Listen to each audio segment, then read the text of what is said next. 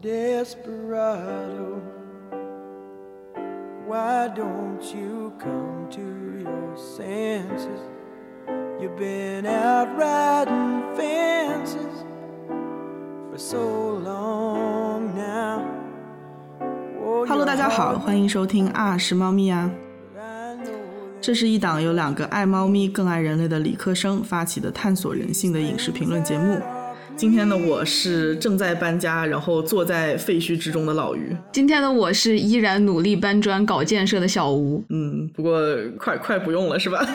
快结束了，对，嗯嗯，上一期呢，我们聊到了我的大叔的男主角朴东勋大叔，作为一个沉默的中年男性啊，让我们是看到了这个群体所面临的沟通困境。嗯，同时呢，东勋又代表了社会中那一小部分不愿意为了欲望妥协良心的人，所以他们的处境能够让我们看到坚持着善良这种小众的高尚品德的人。在抵抗社会洪流的时候，所面临的一场没有硝烟的战争。嗯，上期最后我们说到了建筑作为这部剧里一个很精妙的隐喻，嗯，它解释了朴东勋的人生处境和静止的一种悲壮性。嗯那今天我们就顺着这个线索来讨论一下。嗯，没错。作为一名建筑结构设计师呢，大叔在剧中引入了一个建筑力学的概念，嗯外力和内力，用来形容他个人与生命中的无常抗争的过程。他说，所有的建筑都是内力和外力的抗衡，嗯风力、承载、地震这些可能发生的外力，我们都要逐一计算，从而设计出更强大的内力来。嗯始终都要内力比外力更强才行。人生也是这样，从某种意义上也是内力与外力的抗衡。不管发生什么事情，只要有内力就可以坚持下去。嗯那不同人对什么是外力，什么是内力，似乎有着不同的理解。啊、我们今天就可以先从这个问题开始讨论。嗯嗯嗯，大叔所面临的外力呢，我觉得剧中体现的比较清楚了啊，嗯，其实就是他人生中各个方面的压力。对，只不过大叔的压力比一般人，呃，至少说是比他周围的同龄人还是要大很多的。嗯啊，这个我们在上一期也提到过，在这里给大家先 recap 一下。东勋大叔在工作上是被自己的后辈上司都俊英处处排挤，然后在家庭里面要养着一个老母亲和两个失业的兄弟，在婚姻上还要去面对与自己价值观完全不同，然后经济能力又比自己强很多的一个妻子。所以我们就是要反复的去呈现他这个悲惨的人生，是吗？对对对，上一期也强调了他的惨嘛，对吧？卖惨。然后大叔在剧中也是说过，不被外力压倒的方式就是拥有强大的内力。嗯那么他在面临比普通人更大的外力的时候，理应该产生更强大的内力去与之抗衡。嗯，嗯你觉得大叔是一个有很强大内力的人吗？嗯，我觉得这是一个阶段性的问题。那就是在最开始他那个要死不活的状态啊，让我觉得他并不是一个有很强大内力的人。对，就是如果他内力足够强的话，应该不会过得这么不开心。对我认同，就是他一开始会给人一种他有很强内力的错觉。哎，对对对，就是别人看到他的这个所谓的内力是扛和忍，嗯。啊、其实其实我们现在也常常会产生一种，哎呀，这个人真能忍，他的内心一定非常强大这样的错觉。对对，大叔真的是一个很能忍的人，嗯，他的压力比一般人都大，他的忍耐力也比一般人都大，对就是能吞得下普通人吞不下去的屈辱吧。对对对，但是我觉得这不能说明他是不虚弱的，嗯，因为就像你说的，他过得一点都不幸福。我们如果要去分辨一个人是不是有内力的话，我觉得首先得明白内力的作用是什么。嗯嗯啊，我是很认同人生确实是一个不断克服困难、收获成长的过程，但是终极来说，幸福还是一个人的追求。嗯嗯，所以说，强大的内力应该帮助我们抵御生命的无常，帮助我们找到幸福。对如果他的状态是不幸福的话，那很有可能就说明他没有什么内力。没错没错。我觉得从这个角度来说，一开始给我们这种强烈丧气感的大叔，嗯确实应该是处在一个内力不足的状态。对对，嗯，也就是说，此时东勋这座建筑已经是出现了裂痕了的。嗯后来随着这个工作上被都俊英再次压迫，然后家里面兄弟又是状况连连，啊，婚姻里面后来又发现，哎，我妻子出轨了一个我最讨厌的人，又来了，这个 卖惨三连。对，大叔这个过程当中，内力就是逐渐被外力所压制嘛。嗯嗯嗯，直到他最后发现了自己的妻子，知道了自己知道他已经出轨的事情，好绕啊这个地方。对，呃，就是在这个时刻，大叔的最后一丝内力被耗尽了，他就没有办法去支撑起整个结构，只能去接受建筑的轰然倒塌。大叔对此的形容是啊，我这辈子算是完蛋了，已经不知道该怎么活下去。嗯，大叔这个地方啊、这个内力流失的过程其实还挺微妙的，嗯，因为它其实伴随着两层含义。一方面是他以为曾经支撑他的东西慢慢出现了裂痕，另一方面呢，他也意识到自己前半生对内力的理解似乎是有偏差的。对，这两个过程也是交织在一起的。嗯就是他原本相信的东西出现了裂痕，所以也不得不去怀疑这个东西是否还值得相信。就像是一种负反馈机制吧。嗯嗯嗯，信念的丧失导致底气不足，然后底气的不足又引起了信念的不断的丧失。对，然后就越来越深。嗯，大叔对他自己崩塌的过程的描述是：嗯大家一辈子都为了得到些什么而受尽苦头，为了展现我是什么样的人而茫然，或者也不知道自己想要什么。嗯，即使得到自己想要的东西，但原本那些以为会让自己安全的东西开始出现裂痕，就会撑不下去，一蹶不振。以为是支持我的支柱，其实不是我的内力，原来其实都不是。嗯嗯，他曾经错误的认为拥有一个优秀男人该具备的东西，比如说好学历呀、体面的工作呀、完整的家庭这些东西，相当于是拥有了内力。嗯一个人在人生一帆风顺的时候，很难去怀疑这些东西到底能不能帮助一个人获得幸福。这些都是大部分人会走的正道吧。嗯嗯，就是如果不是在正道上真的遇到了很大的阻碍，发现走不下去了，应该不会有人去怀疑它的合理性。那确实。所以很多人开始怀疑他的时候，恰恰就是发现了，哎，我自己明明拥有很多东西，但是我一点都不幸福 啊，然后不得已才会去回头反思。对，说来也很奇怪，大部分读积极心理学的人 都是发现自己不幸却找不到原因的人。对对对，就是那个哈佛心理学的教授，他说他一开始对这个领域这么感兴趣，就是因为他去了哈佛读了计算机系，然后明明是人生赢家，却是每天很悲惨的想，哎呀，为什么我不快乐 啊？然后他想到这个问题，他就转行了。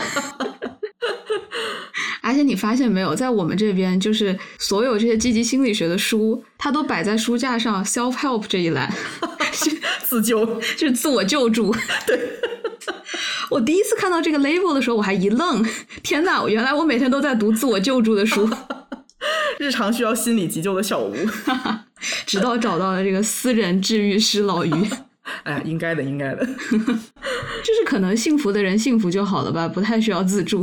那那那是。有一次，我老板看到我桌上摆的那本就是《人生十二条法则》嘛，然后他就笑着说：“他说我从来不读这种 self help 的书。伤害不大，侮辱性极强，是吧？对。哎，不过我其实觉得很难讲哈，就是不读自助书的人，到底是因为我的内心过于强大，真的不需要帮助，还是说我就不给自己一个坍塌的机会？”嗯，因为看了这类书的人，往往会去质疑自己的某些选择呀，然后觉得，哎呀，我不是真正的快乐。嗯 啊，本身很强大、很自信的一个人，正是因为看到了别的可能性，或者说其他对人生的理解的方式，就没那么高兴了。对，其实我觉得也没有必要嘛，嗯，只不过就是热衷于追求真理的老于和小吴就觉得这个不太行，是吧？哎 你够了，还给自己打广告。没有，我觉得，嗯，我老板，哎，我也不知道他是哪种，我觉得他可能两者都有吧。嗯嗯，但是你刚才说的第二种啊，就是不愿意去接受别的可能性，或者是不让自己坍塌的人。嗯嗯嗯，我一两年前对这样的态度其实是没什么立场的。嗯嗯，那个时候我记得我跟你说过，我说猪打滚和看到一两本好书的快乐，它可以是一样的。就是我对此没有反对意见，我觉得每个人都有自己快乐的方式。但是现在想想，又觉得那个时候的思想太享乐主义了，嗯，所以说现在对这个问题有了更明确的立场吧。嗯，我们小吴是主动不享乐，非常有自制力。老于从来都是一开始我抱着猪打滚的心情打开一部剧或者一本书，结果看到最后不得不就是被动不享乐。难道不是我拿着鞭子抽你的吗？今天的我也是一条死鱼。没有没有没有，老于的这个享乐主义里包括了被追着被动不享乐的快乐。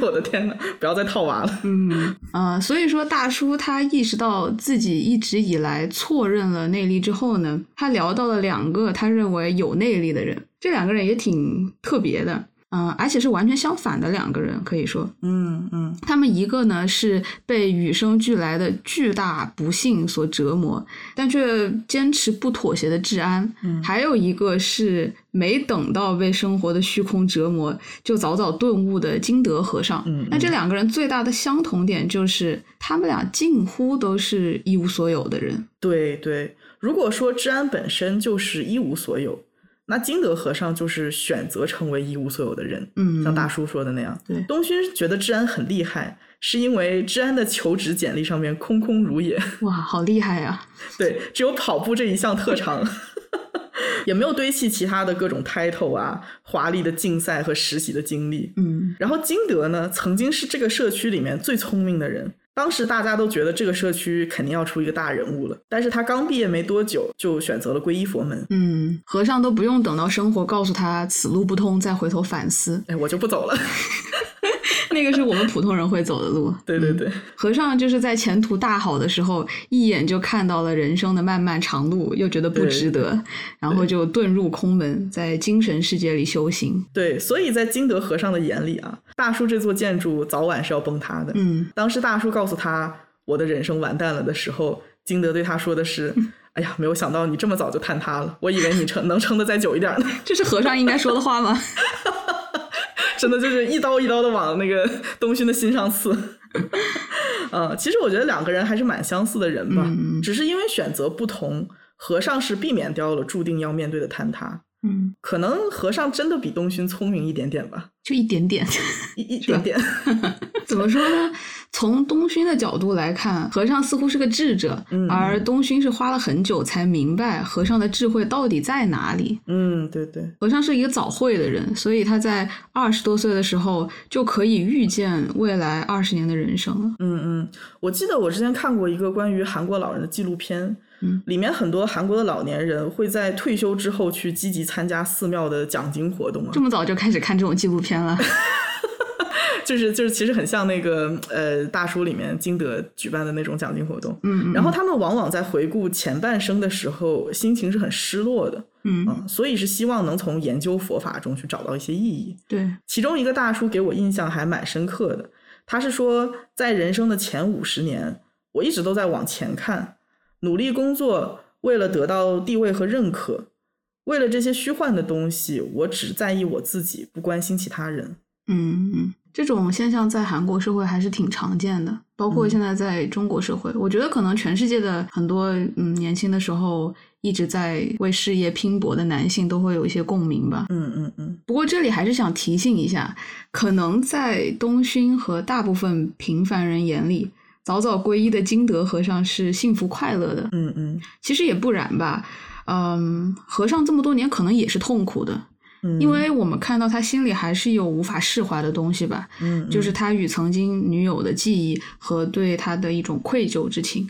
嗯嗯所以说这个东西。他肯定也是放在心头积压了很多年，一直在这种困顿之中修行。对呀、对呀、如果说甩手走人就能又幸福又安宁的话，那和尚何必一次家都不回呢？是吧？嗯嗯，唯一一次路过家里的时候，看到了前女友，心里又起了波澜，然后后来又去影响了他的修行嘛。二十多年的修行，还是没有办法彻底去迈过这个坎儿，那其中的痛苦，我觉得寺外的人应该也很难理解。嗯，所以说和尚这些年在寺庙里修行的时候，所思考的一些人生的问题啊、佛法，他必然也是不轻松的。嗯嗯所谓惠及必伤嘛，嗯，早早洞悉人世真相的人，如果没有能找到一个挣脱出来的办法，就会陷入更加激烈的痛苦。他们两个人归根结底是选择了两套人生哲学吧。嗯嗯，大叔选择的应该是遵循儒家的那一套，修身齐家，是一种入世的哲学。嗯嗯而和尚呢，他选择的是一种出世的哲学，嗯他选择的是佛教，修心，普度世人。嗯，很难说哪一种更高级吧，因为都不是没有痛苦的。他们在我眼里是在攀爬两座不同的山。两个人面对痛苦的时候，感觉都需要强大的内力来支撑着自己前进吧。嗯，我们最开始聊到内力和外力的时候，我就总是在想，嗯那内力究竟是什么呢？到底什么东西能让我们抵抗世上所有的苦难呢？嗯它是一个人吗？还是一种信念？还是某个具体的目标？嗯，后来我觉得那不可能是唯一的东西，它会在我们人生中反复变化。我觉得内力可以是任何形式，嗯而且在不同的人生阶段，人在面对不同的社会环境的时候，支撑我们走过一个阶段的内力，在下一个阶段也不一定适用。对，我觉得随着年纪的增长，内力会变得越来越丧失普遍性。比如说高中的时候，我们会认为啊，我必须要考上一个好大学；嗯然后读大学、读研的时候，又会觉得我必须要找到一个高薪的、体面的工作。嗯，这些是当时我们觉得最大的内力嘛。对对对，嗯但是在以后没有必须要做的事情的这几十年当中，能够支撑我们的力量，大概率不会是像 checklist 一样这种过关斩将式的目标。嗯嗯嗯嗯，不排除还是会有些人一啊定要去贯彻这样的生活方式。其实我刚开始问这个问题的时候，我也是有迷惑，嗯因为大叔说他自以为拥有的东西不能够提供内力啊，我是觉得不全对，因为一定会是在某些特定的时间，他们提供了一些让他感到幸福的力量的。对我就不相信有人会不喜欢完成任务之后在 checklist 上面打勾的那个瞬间。尤其是重度拖延症患者的我们，对，就是我们本人。就很多人他走入社会之后很茫然嘛，嗯，嗯，就开始怀念高中时候的那种一心一意、热血的准备高考的日子，对对对，或者是大学的时候对第一份工作的憧憬。嗯嗯，其实我也会，有时候也会在那些目标明确的日子里，心中有要做的事情，的确是会让生活过得更充实吧。我一直是觉得能在走出校园之后，依然能给自己定下阶段性的人生目标，是我非常羡慕的一种能力。你说的是小吴吗？哎，你这个自我认知非常到位。小吴志愿做一名好的航海家，对我这个流浪汉漫游者，就是出了校园之后到处散步。然后就上了贼船，是不是？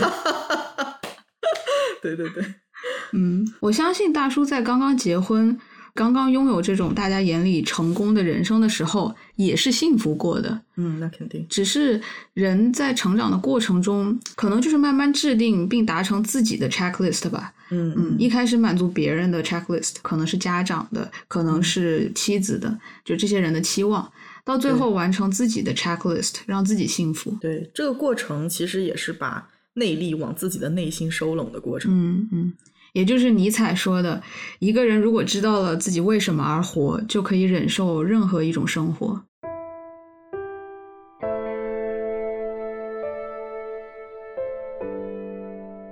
除了内力是可以不断变化以外，我意识到另一件事情就是内力和外力不必是永远处于抵抗的状态。嗯，就是从和尚的个人经历中，我就已经明白了，内力和外力它可能是相生相克的。嗯，嗯也就是没有外力，就不会有内力存在的必要。因为当和尚放下了对世俗的事物的追求之后，他意识到自己反而不需要去抵抗。选择不去与外力抵抗，也只是走出痛苦的其中一种方式。嗯这个世界上当然还有很多人在追求世俗的事物的同时，也有着足够强大的内力支撑自己走过痛苦。嗯，那么大叔比起这些人，究竟是哪里出了问题呢？你在说这些人的时候，我总觉得你在暗示大多数。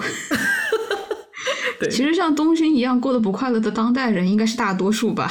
哎，那确实，在和尚的眼里，压垮大叔的并不是那些外界的事物，而是他的内心。所以和尚说，俗世之人都认为是外界的事物让自己的内心难过，而嗯真实的情况是，人的内心心境决定了他们看到的世界是如何的。他的前女友酒吧老板娘也说过类似的话。前女友就好怪，和和尚不搭。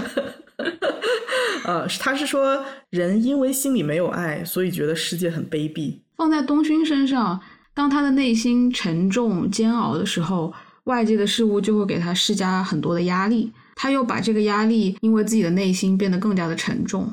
不过，我们当然这里肯定不是说东勋应该用一种无脑的乐观去反观自己的惨啊。嗯 毕竟这个老婆出轨这件事情，你从哪个方面看都他都不好受。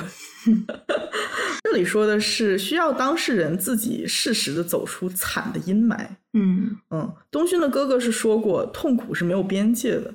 对其，实我们可以把它理解为，外界让人烦恼的事情只是一个导火索，但是无限去反刍烦心事，让痛苦越来越长久，让自己深陷其中的人就是自己。嗯，所以和尚获得内力的方式就是爱，哎，爱一切，就没有什么是讨厌的了。对对，内心的抵触消失了以后，自然也就没有什么外力了。嗯嗯，这固然是一种很高的境界了，我等凡人可能还需要修行。对，本鱼已经在这条路上走了很久了，卑鄙的人类快要成功了吗？我是卑鄙的鱼类，快了快了快了，啊，小吴其实第一遍看的时候，真的觉得这和尚很像老于。哎，大概可能是因为我数次邀约小吴，我们晚年尼姑庵见是吧？没有人和你去的。不过我每次看到东勋去庙里找和尚的时候，就总是会想起找老于倾诉凡人之苦的我自己。包括你们俩说话风格也特别像，啊，真的是，真的是，我看的时候有种感觉，嗯，就是每次看到东勋给和尚发短信，小吴都会说：“这个就是你削发为尼之后每天烦你的我。而且和尚安慰人的方式，他从来都不是慈父型的，”哦，对，就是他不会告诉你，哎呀，我很能理解你，你已经做的特别好了，真的很不容易，人生就是这么的艰难。就他会一针见血的指出你的症结，然后说，嗯哎，臭小子，你不要这么卑鄙了。哎呦，怪不得每次我觉得在安慰小吴的时候，小吴的回答都是：“哎呀哎呀，别骂了，别骂了。没有没有，我说的是你够了。好了好了，收一下。嗯，和尚这种爱一切作为内力啊，当然是一种理想境界。不过呢，当我意识到外力和内力它不必是在相互抵抗的时候，也理解了另外一件事情，就是内力和外力不必在同一个时间点上作用。”嗯嗯内力它不仅仅是让我们在一个地方坚持着死守的力量，嗯更多的时候好像是因为我们拥有了内力，所以我们有勇气跌倒、受伤啊，我们可以宣判自己人生的建筑的倒塌，然后再重新站起来。没错没错。如果说某种坚持从一开始它就是错的，我们只是碍于沉没成本而不能放弃的话，只会伤害自己更多吗？还不如就此放弃了。对对，克服困难的方法其实有两种，第一个就是消灭困难，还有一个就是让自己被困难打倒，嗯然后意识到，哎呀，我可能天生就不适合战胜某一类的困难，然后我重新站起来，我绕了一大圈，绕过困难，找到了一条更舒适的路，然后接着走下去。对对对，大部分人的痛苦似乎就是因为没有看到第二条路嘛，所以在第一条路上往死里磕。我们俩是绕道天才是吗？从小就喜欢绕路。嗯，最开始的东勋大叔也是一样的，他是一个四十几岁的男人，应该还是处于这个黄金年华，但是他的体力和活力却像一个年迈的老人。嗯即便都已经变成了这个样子，他也不会去质疑自己的方式有问题，嗯而是沉浸在生活太艰难啊，我到底做错了什么才会受到这样的对待的这种负面情绪里面。这就是所谓的执迷不悟吧。施主，您说的对。可以说，在诊断自己人生的建筑这件事情上，朴东勋没有保持这种职业上的一贯的诚实。嗯嗯如果说故事的一开篇，它就是一个处于不安全边缘的 C 等级的建筑的话，嗯嗯，那么当他经历了越来越多婚姻啊、事业和人生上的不顺遂以后，他应该是要意识到要重新评估的这个必要性了。但是他在不断推迟重新评估这件事情。对对对，嗯，我觉得给出地级评判对他来说肯定是一件非常非常艰难的事情。嗯嗯，我完全可以理解，尤其是这件事情对于中年人来说尤为困难，就是相当于是自己付出了几十年所坚持的方向，在我马上就要步入老年的时候才发现，哎，它不对劲，嗯，然后解决起来又非常的棘手，而且你也不知道方向在哪里。对对对，所以我们身边啊，从来不乏认死理儿的中年人。无论别人怎么劝他，自己的那一套必须得是对的。嗯 因为如果自己都承认了自己有问题，那就是我否定了我前半生的坚持，然后我还得再去想接下来该怎么办。嗯虽然说东勋大叔并不是这样一个很偏执的中年人，但是在面临着人生这栋濒危的大楼的时候，大叔也是同样害怕去承认他不合格，需要立刻重建。可以想象，作为一个坚守良心的人，每天活在这种自欺欺人中是多么的煎熬。对。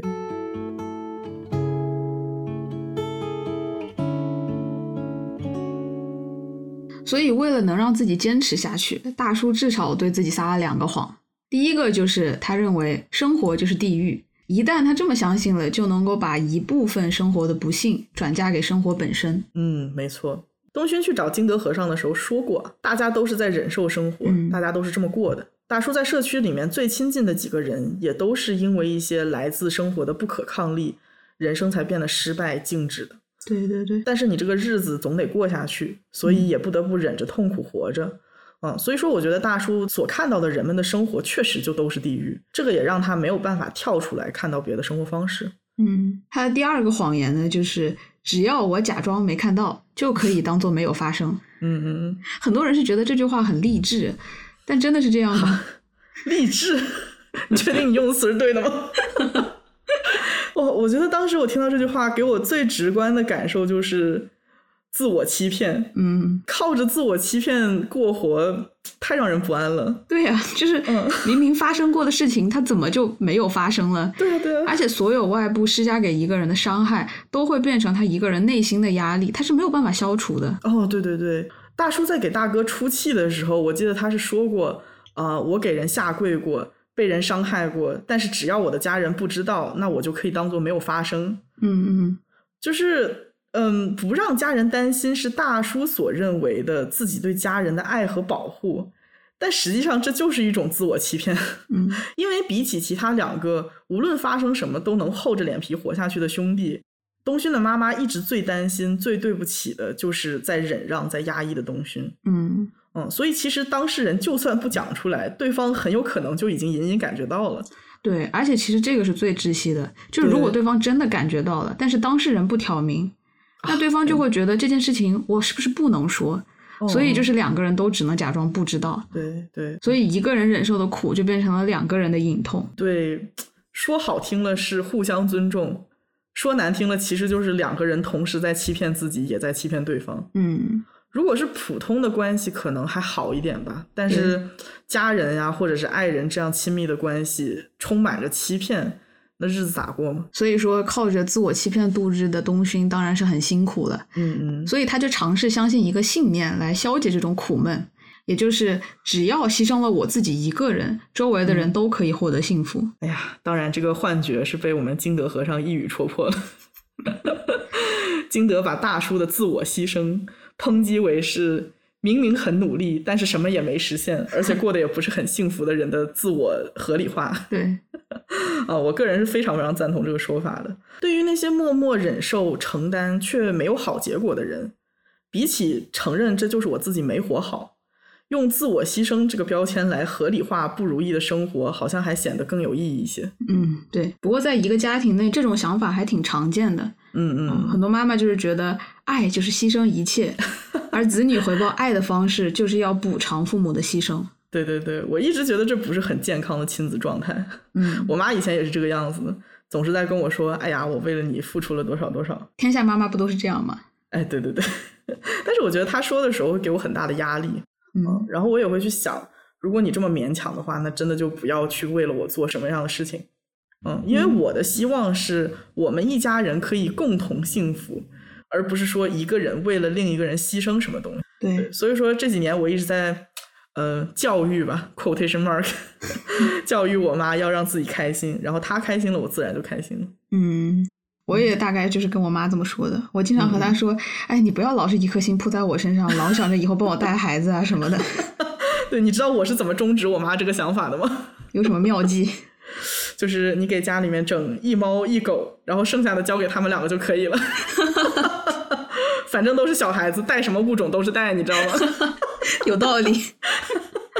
其实我的意思就是，他应该找到一些自己的乐趣。嗯嗯，我我总是问他，我说你以后想做什么？你喜欢什么？嗯嗯，我小时候其实我爸妈不太经常问我这些，嗯因为上一代的人都是一路踏踏实实过来的嘛。嗯啊，挣钱创业都很辛苦，为了生活所迫。嗯但是到了我们这一代的时候，我是很感激他给我创造了一个环境，嗯让我有条件去考虑这些问题，而且我也觉得考虑这些问题会让人变得幸福。对对，嗯，所以说现代人寿命都这么长，我就想让他做点自己想做的事情，毕竟还有几十年可以快活，是吧？对对对，就是并不是说不去感恩他们的付出和牺牲啊，只是说我们都不是那种想把自己的快乐建立在别人的痛苦之上的人。嗯 对他能在没有我和我爸的时候多做一些自己喜欢的事情啊，然后享受只属于自己的生活。对我来说，比他出去朝九晚五的干活给我零花钱要快乐很多。对，当然我妈现在已经非常上道了啊，嗯，特此表扬一下。老于每天都要通过我们的播客对自己的父母隔空喊话，没错，没错。到时候播客没做起来，这个亲子关系进步一大步。我觉得剧里面治安的奶奶就做了一个很好的表率，这也就是为什么我们观众都特别喜欢奶奶。嗯嗯，对，奶奶是一个聋哑人，她生活不能自理，而且一辈子受了很多苦。嗯，我看的时候特别心疼。我觉得这样一个老人，应该每一天都生活在不便和艰难里，忍受着身体的迟钝和疼痛，真的是一种煎熬。嗯，但是每一次看到奶奶的时候，她都是挂着非常幸福的笑容。说到这里，老于的眼泪已经要掉下来了。不要抢我台词。但是老于真的很喜欢奶奶，对不对？嗯，真的很喜欢奶奶。嗯，最打动我的就是奶奶虽然一直心里是心疼照顾她的孙女的，但是她从来没有在治安面前表现出一点点的愧疚，嗯并不是因为奶奶心里没有这样的情绪，而是她明白没有什么比自己幸福的活着更能安慰治安了。这个就让我想到了之前看过的一些剧嘛，嗯、就是有那种为了体现身体不能自理的长辈对孩子的爱，然后就被安排成了那种每天怨天尤人，每天捶着轮椅边哭边喊：“哎呀，都怪我拖累你！如果没有我，你就没有束缚，你就可以飞黄腾达了。”然后跟孩子抱在一起嚎啕大哭。我的天呐！就是听着实在是很窒息，你一说我就是这么觉得的。每次看到这种剧情的时候，我甚至挤不出一滴泪，只想快进。就是啊，人类的感情并不相同，是吧？我只觉得他们很吵闹。真的就是很吵，而且能有精力对着那个轮椅边捶边喊，大概是还不是特别的痛苦吧。就是，哎，不过言归正传啊，我是很相信这样幸福的奶奶会给治安带来极大的力量，嗯足以让一个十几岁的孩子不愿意放弃生活，持续的去与社会的阴暗面做抵抗。嗯，我想起我之前看到的人类交往的一些法则，其中就有黄金法则和白银法则。嗯黄金法则就是说，你怎么期待别人对待你，你就怎么对待别人，也就是己所欲施于人。嗯嗯，白银法则就是说，你不想怎么被对待，你就不要那么去对待他人，嗯也就是己所不欲，勿施于人。那黄金法则说的是那些乐善好施的人，白银法则呢，就是君子的处事的风范。嗯朴东勋对大部分人用的基本上就是这两个法则，嗯但是我是觉得他有时候应该学一学己所欲施于己。嗯，这个应该被称为对待自己的黄金法则。嗯，对对对，不过说实在的哈，他对白银法则的运用也没有特别的到位。哇，金德当时对东勋的灵魂拷问，问他说：“你希望你自己的儿子过你这样的人生吗？嗯不想强迫儿子过的人生，为什么要强迫自己去过呢？”嗯也就是说，如果自己不希望别人为自己做出牺牲，那么其实自己也不应该去这样做。嗯。嗯看青春校园片的时候，大部分主人公的成长线都是如何变得成熟、勇敢，长成一个大人。嗯但是大叔是一个中年人，他的成长线肯定不是那么慷慨激昂向上的，更多的时候是围绕着如何成为一个诚实的人。大叔对待谎言的态度其实可以被分成三个阶段，一开始是只要我假装不知道就可以当做没有发生，到中间他对治安说，希望我们未来见面的时候还能开心的打招呼，而不是装作不认识，擦肩而过。这个时候，其实他已经选择的是不再逃避，直面问题。嗯那到了最后呢，他接受自己活着是为了个人的幸福，也就是，嗯，和尚对他说的：“你自私一点吧，啊，不必执拗于那种自我感动般的牺牲精神。”所以他最后是可以大胆的说出：“我要做一个幸福的人。嗯，哎呀，东勋啊，幸福吧？老于和尚如是说。 떨어지는 눈물을 막아도 아무렇지 않은 척 너에게 我们在前面聊到了内力是可以不断变化的，也可以不必与外力持续抵抗。它一开始是具有普遍性的，但是随着我们成长，它必然是变成了更符合我们内心的一股力量。因此，它不是自我牺牲。所以现在我们还有最后一个问题没有回答：东勋大叔在人生彻底崩塌之后，似乎找到了真正的内力。那么，它到底是什么呢？从建筑结构上来说，哎呀，搞得好像我是专家一样，并不是，我只是看了一本 简单介绍的书，只是严谨了一下，稍微的严谨了一下。对，嗯，从这个建筑结构上来说，内力是材料和结构的共同作用，缺一不可。好的材料搭配合适的建筑结构，才能确保一个建筑的稳固。那么现在虽然说大叔房子是塌了，但是那个是因为它的结构出了问题，也可以理解是他的思维方式出了问题。对对对。所以我觉得对于他来说，重塑结构的第一步就是要相信它的原材料依然是好的，嗯，依然可以被重新利用，建造一个好房子。我觉得原材料是一个人人生的基石准则。那在朴东勋身上呢，就是他的美德、道德和良知。嗯，反观就是以谎言构筑的人生，就算是结构再精巧，那也是不堪一击的。嗯嗯嗯，妻子的出轨之前带给东勋那么大的刺激，也恰恰就是因为他原以为会无条件站在他这边的最亲近的妻子，选择了和自己价值观完全相反的杜俊英作为出轨对象。嗯。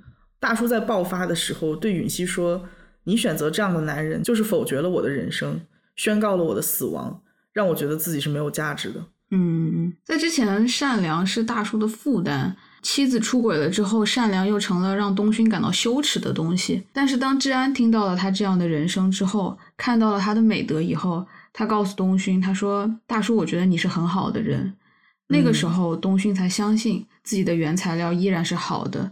在坚持这些原则的前提下，他还是可以重新搭建出一个受人尊敬的人生。而且在后面的公司常务竞选的这个过程当中，不仅是社区里面家人朋友，包括公司里面的组员啊，然后还有一直很喜欢大叔的治安，甚至对大叔不是特别满意的妻子允熙，都是在尽自己的全力帮助他。获得常务的这个职位，这些人其实都是之前东勋善待过的人，在现在这个他最需要帮助的时刻，他们都是让东勋看到了自己善良所结出的果，嗯，因此也就让他更加珍视善良这个原材料。对，我觉得自我相信和他人的肯定和支持肯定是内力的一部分，嗯，而且原材料顾名思义就是一个人最本真的样子。我觉得东勋之前一直认为的。要通过自我牺牲和受苦受难维持的东西，可能根本就不属于他自己。讲真，在追求的过程中只能体会到痛苦，一点愉悦感都没有的东西，大概率也是不应该、不值得作为目标去努力的吧。嗯，在这里，小吴要分享一个个人故事，来吧。啊，就是大学的最后一年，我曾经拿到过一个特别好的 offer。等等，你直接说不行吗？我们小吴可是拒绝了普林斯顿和斯坦福的女孩。别别别别别，还是别提了，别提了。想听小吴教育工作室的那个观众们，把想听打在公屏上，不要在这打广告。大概是不会有人听到这里的，无所谓。哎，好好，就是当时可能是在别人眼里看来香饽饽的好专业、好学校。但是我拿到 offer 的激动消散以后呢，最大的心情是焦虑和害怕，因为我好像心里隐隐知道那个不是我真正想从事的专业或者是领域吧，所以对那样光环给我带来的前途，也不是说打心底里很憧憬，所以说那个时候很纠结要不要去啊。那个时候我有个同学就对我说了这样一句话，他说：“真正值得做、适合做且应该做的事情。”不应该让你感觉那么难受，那么抗拒。嗯，这个让我想起来，我当年申博的时候，逐字逐句憋 PS 的时候，这种感觉也是特别的强烈。就是你写出来的话都是慷慨激昂的，在告诉对方啊，我多么多么优秀，我多么喜欢这个 industry。可是，就是为什么你写的时候就这么违心，这么艰难？嗯，现在想一想，那个时候内力得有多弱，才能堆砌出五页的简历来？所以说，既然只有一项会跑步的简历看起来内力很足，真的是。说实话，那个时候我看到这样的简历，可能会真的非常的 shameful，觉得自己。就问你有没有勇气拿出这样的简历？呃，现在比之前多了一点点。其实，呃，这种空空的简历啊，在我看来，并不是宣传一无所长是一件了不起的事情。嗯啊，当然也不建议我们的听众之后去申请工作的时候 弄一个只会跑步。它背后隐含的意义，我觉得是你敢不敢在一无所有的时候，还把这样的自己呈现出去，去面临着社会的挑战，去面临着嗯，在一个陌生的领域前进。嗯，而不是在明明觉得自己不行的时候打肿脸充胖子，或者是窝在家里不敢见人，愤世嫉俗啊，想着死了算了之类的。对对对，这两种人好像是分别对应了在 LinkedIn 上面事无巨细的更新着自己的成就啊、人脉的那一波，还有就是羞耻到不敢搞 LinkedIn 的那另外一拨人。LinkedIn 真的是一个贩卖焦虑的地方，嗯我很多朋友都有同感，嗯、就是所有人都在把自己最光彩的那一面展现出来，嗯上面罗列的全部都是一个人的成就嗯啊，看起来每个人都拥有了好多东西，但是又有多少人会因为这些了不起的标题而感受到内力呢？对对对，LinkedIn 让我看到的是能力吧，嗯，不是内力，也不是说你想在某个方向付出的驱动力和热情。你这个能力，我都要给你打个问号。啊，这你是对的。每个人都是在为了呃，在同事啊、同学面前有底气啊，也不管真实的自己到底是什么样，反正 LinkedIn 这个表面工作必须得给他弄好，是吧？然后也就造成了现在这种像攀比一样的罗列成就的局面。嗯，我把它称之为 title inflation，就嗯是职称能力的膨胀嘛。嗯不是你成为，它就是有这么个东西。啊，真的有这么个东西是吗有有有。OK，我之前和朋友讨论的时候也说到，如果我们看一个人简历上面是写满了他的个人成就的话，那每个人也应该做一张失败简历，嗯，就是你这一路上收到了多少的 rejection，你有多少的 failure 失败，这样子你遇到困难的时候也应该翻翻看，就发现，哎，我以前失败了也不算什么，我现在依然还是一个不错的人。嗯啊，看看自己一路来克服的困难，也是一件很了不起的成就吧。嗯，那个时候我很认同，因为我觉得你看看你自己过去所经历的困难，是能够提供一些力量的。不过看了大叔之后，我意识到，或许我们每个人都应该做一张内力简历。哎，还真是。不过我打赌，一大半的人可能都要交白卷了。没准那些简历越长的人，内力简历越写不出东西来。嗯嗯 比如说当时申博士的我，如果给我这么个问题，我可能都不想申了。嗯，那还真有可能的。对对因为无论是给自己的简历里面塞 title 啊，还是说锻炼内力，都是需要时间的嘛。嗯，所以说每一张简历都是从空白开始写的。不过我的重点就是，我们人应该做的是在尽可能生存的前提之下，往自己的内力简历上写东西。嗯，而不是我一有空就想着我往我的简历上面塞点东西吓唬人，搞得周围人都很焦虑。然后就进入了，哎，你让我焦虑了，那我也得搞点事情让你们都焦虑的这个死循环。你跳出来的时候看，觉得特别像小学生斗嘴，但是就是局中人还觉得自己在做什么特别了不起的事情。我前段时间我有个朋友，他回印度，然后他说，呃，你你知道你在印度，你上面看一半的人都是 data expert，对，数据专家，然后在我们这边就是小红书上人人都是富豪。对对对，反正结论就是，以后我和小吴的公司的 HR 听好了啊，你得对只会跑步的 candidate 多看两眼。大家不要因为这样的原因就来。所以说，曾经我们这么依赖的这些光环，可能都是内力不足的状态吧。嗯，嗯就是不认可自己的原材料，又在一条路上死磕。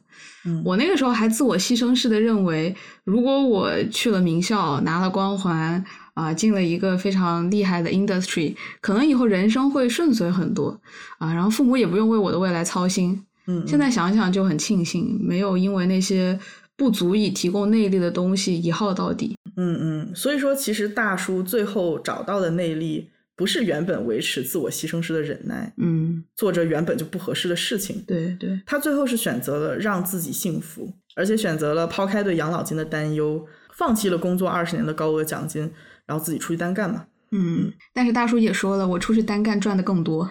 啊，确实确实，嗯，不过虽然说家人以前一直是在念叨，哎呀，你不能冒险，一定要好好守住你这个铁饭碗。嗯 但是现在看到这个一直在忍让的丧气的老二，能够发自内心的笑出来，我觉得家人们也是能够产生一种我不是他的拖油瓶，我也能为他做什么的那种幸福感。嗯，大家好才是真的好。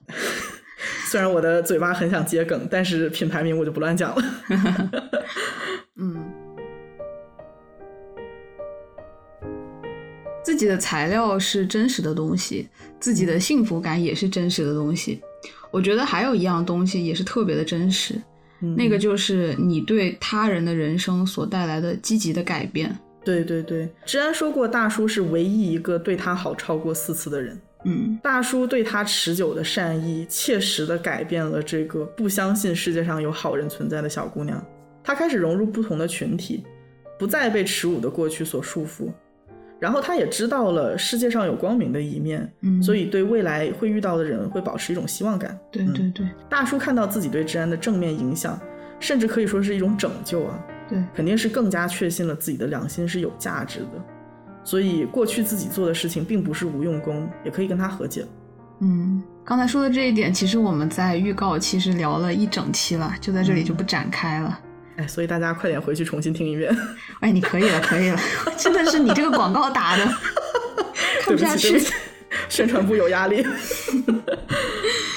嗯，最后总结一下吧。我觉得，如果说真的有人生的内力简历的话呢，嗯，那么也许学历和奖项那一栏可以被替换为你的原材料品格，嗯职称那一栏呢可以替换为在过去做起来让人感到幸福和激情的 project，嗯啊，课外活动那一栏呢可以被替换为在过去帮助的人和对他们的人生造成的积极的影响。嗯嗯。不过内力简历也不是用来展示给别人看的东西。对对对，这绝对不是炫耀型的。哎呀，我今天救助了多少个人，不是这样的，放在心里就好。对对对对对。那么以上就是今天的全部内容，感谢大家的收听，也希望大家在未来的路上都能让自己的内力简历变得丰富起来。Fighting，Fighting，拜拜。拜拜。